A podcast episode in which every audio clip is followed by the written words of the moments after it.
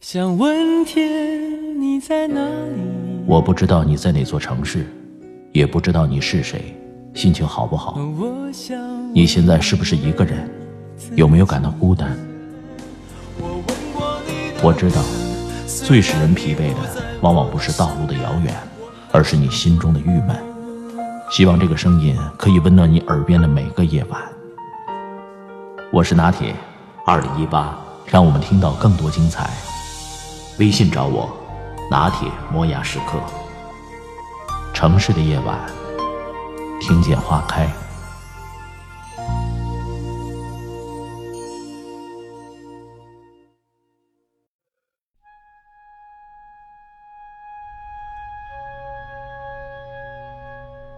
卢克最近很焦虑。卢克说：“我们公司前段时间裁员，和我同时进公司的一个部门经理被干掉了。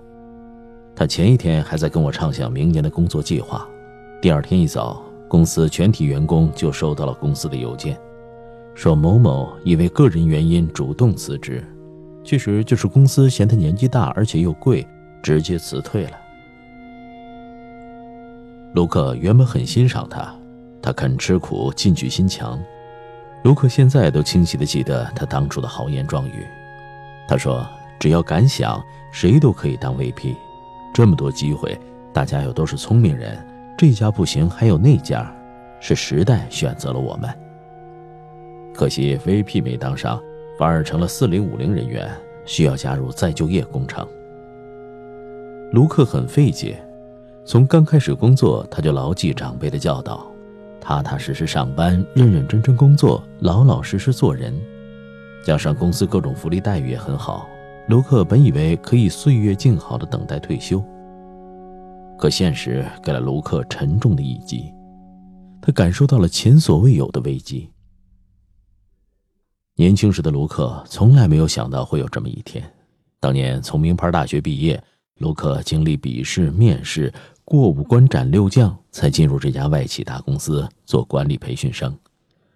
赶上外企在中国的黄金十年，卢克满世界出差，动辄出入五星级酒店，经常出席各种高端论坛，还一路牵升到部门经理。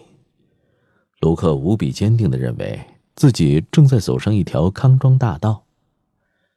这也是所有外企人清晰而明确的职场路径：找一个好的企业。选里面好的公司，然后从底层开始不断的往上爬，从专员升到主管，又从主管升到经理，再从经理升到总监，再往后那就要看运气了。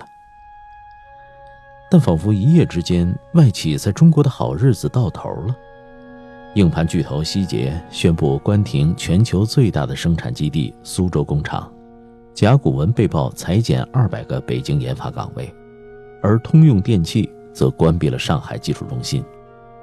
从英特尔、雅虎、奔驰到惠普、摩托罗拉、默沙东、阿尔斯通，从 IT 业、制造业到医疗行业，这些如雷贯耳的名字正在排队搬离北上广的 CBD。有一些公司搬到郊区、租金更便宜的区域，还有一些彻底离开了中国。这一切正在可能并继续发生。外企滑坡的原因暂且不去讨论，对于每一个在其中工作的外企人来说，由此带来的打击是毁灭的，皮之不存，毛将焉附。每家外企都喜欢组织一个公司集体活动，召集员工和员工的家人一起来公司做做游戏，增进感情，让大家在公司真正找到家的感觉。但如今现实残酷，需要你的时候，你是家人。不需要你的时候，你是废人。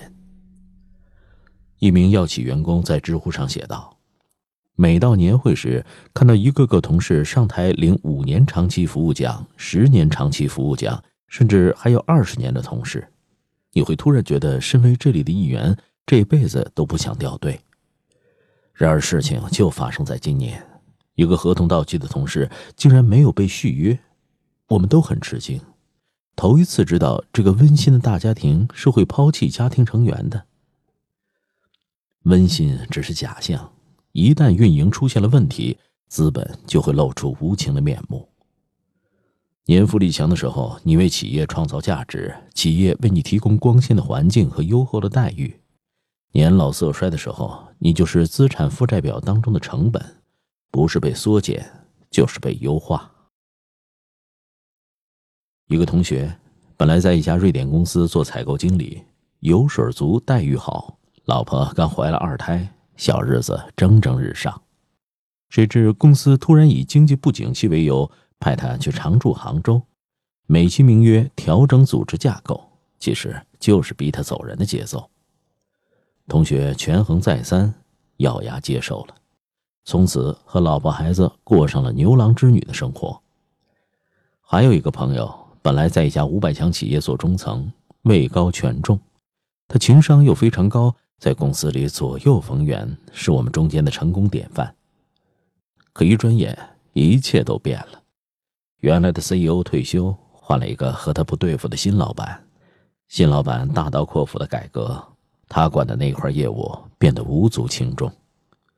他跟我们抱怨说，每天都受老板挤兑，做的事情都是无用功。也想过要跳槽，可是这把年纪加上高昂的薪水，外面根本没有什么合适的好机会。没有办法，只能继续煎熬。是啊，除了耗下去，还能怎么样呢？别看很多人口号喊的响，什么“此处不留爷，自有留爷处”，什么市场行为双向选择，等这一天真正到来的时候。却发现根本没有那么简单。对于一个在外企大公司待了很多年的高管而言，他的能力早已经被公司结构化了。虽然在这个体系当中，他们可能游刃有余，但一旦离开这个熟悉的环境，他们就会失望的发现，多年积累的能力根本就派不上用场。以前在业界呼风唤雨，是因为他站在了一个大平台上，一旦离开了这个平台，他们就什么都不是了。换句话说，自己头上耀眼的光环，并非真正来自真实的能力，而是平台的威力。然而，这些人不努力吗？当然不是，他们熬夜开电话会议，频繁出差，跨部门协作，专业知识讲起来头头是道。可真的动心想要离开的时候，却发现离开了外企，自己好像什么也不会。在外企获得所谓的成功，往往要依仗两个方面：要么聪明会交际懂政治，要么敢拼业绩高贡献大。但岁月告诉我们，最终打败很多人的，恰恰是他们自以为安身立命的东西。第一，首先是年龄的增长，年轻时追求上进，想要突破，势必要付出更多的时间和精力去拼去闯。但有了家庭以后，重心就会不自觉的偏移。以前可以百分之二百投入到工作中，现在只能投入百分之五十。第二，是对于规则的认识。打个比方，在室内的拳击台上有一套完整的规则，职业选手可能还有点优势，但在你死我活的丛林社会中，职业选手根本不是那些整天摸爬滚打丛林杀手的对手。原先苦苦追求的那些能力，比如怎么能够更快地获得管理层的支持，如何摆脱部门掣肘，甚至是汇报技巧、政治斗争，都是为大企业复杂的组织结构而设置的。但假如来到一家非常扁平的公司，修炼的这些屠龙术反而毫无用武之地，他们的生存能力反而不如在民营企业浸淫多年的老油条，更别提做那些精美漂亮的 PPT 了。外企喜欢用无尽的邮件、会议和流程把人框死，但在很多民企，把事情搞定才是首要任务。外企人善于甩锅的优点反而成了弱势。第三，优越感可能也会毁掉你。在外企工作令很多人天然的产生一种优越感。篱笆上有人发帖说，他的好多同事跳槽去了国内的竞争对手，升职加薪。但他也听说，其中有一家，如果晚上九点前下班是需要打报告的。他写道：“这又何必呢？太累了，生活同样重要。我还是更习惯现在的外企工作氛围，晚上六点下班，休假就是休假，不用回邮件，也不会有人打扰你。还有 IT 界的外企，和国内的狼性文化比起来，更是奇葩一样的存在。这些公司比起中国的互联网企业要舒服得多，他们下午六点下班，极少加班，但工资福利并不比其他企业差。有人认为这已经是一种路径依赖，大部分人已经习惯了被外企化了，习惯了之后会更愿意去同一种公司。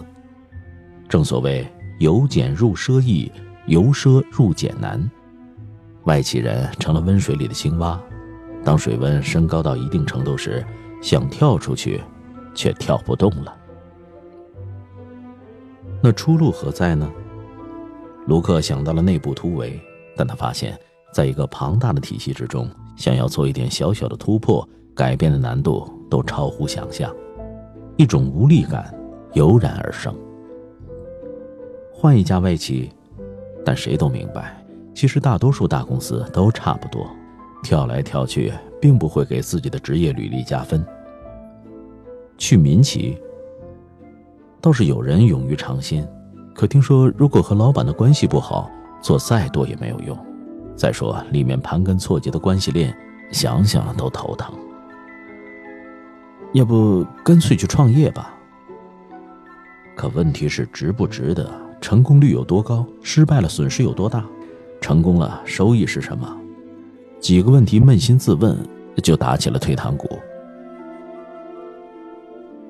早十年让我创业，我可能就去试试了。可现在拖家带口的。思来想去，卢克还是决定继续待在公司，把牢底坐穿。大不了到时候拿赔偿走人。未来，唉，走一步看一步吧。卢克迟疑着说：“外企嘛，有走的就有来的。你看，特斯拉不是刚又在上海开厂了吗？”